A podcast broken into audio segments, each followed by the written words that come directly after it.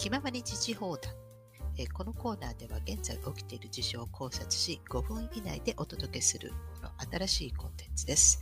今日は2022年10月26日です。今日のトピックはですね、3日前の東洋経済のオンライン記事にザッカーバーグ、暴走、メタ内部はもうメタメタ、個人的野望の混乱で社員から漏れる不満の声というですね、記事が出ていましたので、ちょっと読んでみたんですね。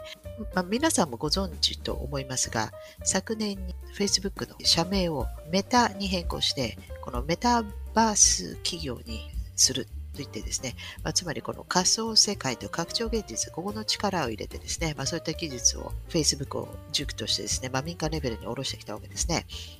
あの、スピルバーグの映画にもありましたよね。あの、レディープレイヤー1とかいうやつですね。まさにあれな感じですよね。で、ザッカーバーグのメタに100億ドル、まあ、ここに書いてある記事だと約1兆4600億円、それを超える資金をですね、まあ、投資して、で、何千人というこの従業員もですね、まあ、導入したと。この大掛かりなこのメタバース事業ですけれども、だがうまくいってないと。お金が回らなくなると、みんなあの、義理とかなくなりますからね。ですから内部告発とか、あのそういった外部からね、引き抜かれて、えダブル工作員になったりとか、するわけですよ。であの内部から漏れ出してね、で、まあ、記事にまでなるっていうことは、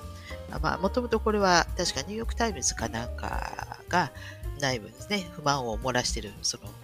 えー、従業員に対して、まあ、インタビューを行った、まあ、それが元の記事になっているようですけども、まあ、とにかく、まあ、そういうのがね、まあ、漏れ出して記事になるぐらいですから、まあ、メタもかなり財政困難だと思っていいかもしれませんね。まあ、日本のね、ムーンショットとかありますよね。まあ、そういったものみんなそうだと思いますけれども、こういったこの仮想世界とか拡張現実とかってこのテクノロジーって、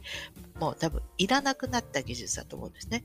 だから民間に降りてきてるんだと思います。だまあ民間に降りて、で今までそうやってあの投資してきた、えー、まあそういった技術面ですとか、まあお金と時間がかかってますから、民間に下ろして、まあとりあえずお金回収するようなもんだと思いますね。まあ結論として、どう頑張っても、まあ、人間が永遠に生きるっていうのは、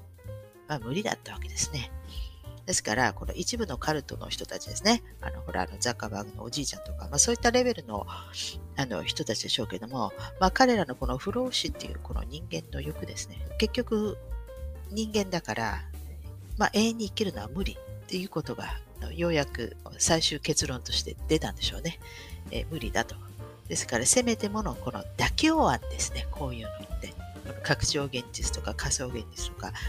まあ、肉体を器としてですね、あの入れ替えたりしようかと思ったんでしょうけれども、まあ、結局そういうのうまくいかなかったんだと思いますよ。あの、バニラスカイって映画もありましたけどね、あの、トム・クルーズの。あれもそうですけれども、ああやって夢見させて、永 遠に生きさせる。まあそういうのもいろいろ考えたんでしょうけれどもね。でも、所詮妥協案ですから、まあ、しょぼいんですよ。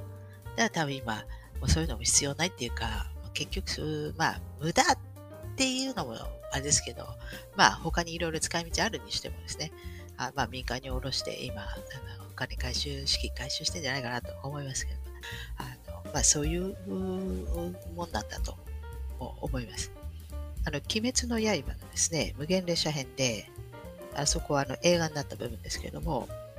最後のところで、まあ、見たことなかったらごめんなさい。最後のところの部分で、この鬼の赤座が縁柱の煉獄教授に、この一生老いることのない鬼にならないかって誘うんですよね。で、煉獄さんは、老いることも死ぬことも人間という儚い美しさだと。と言って断って、まあ、一騎打ちの末、まあ、死んじゃうんだけれども、煉獄さんはね。でもまさにこれですよね。若返らせるっていうことは、まあ、技術的にできると思いますけど、実際に多分あの人の血を使ってね、なんかやってるんだと思いますよ。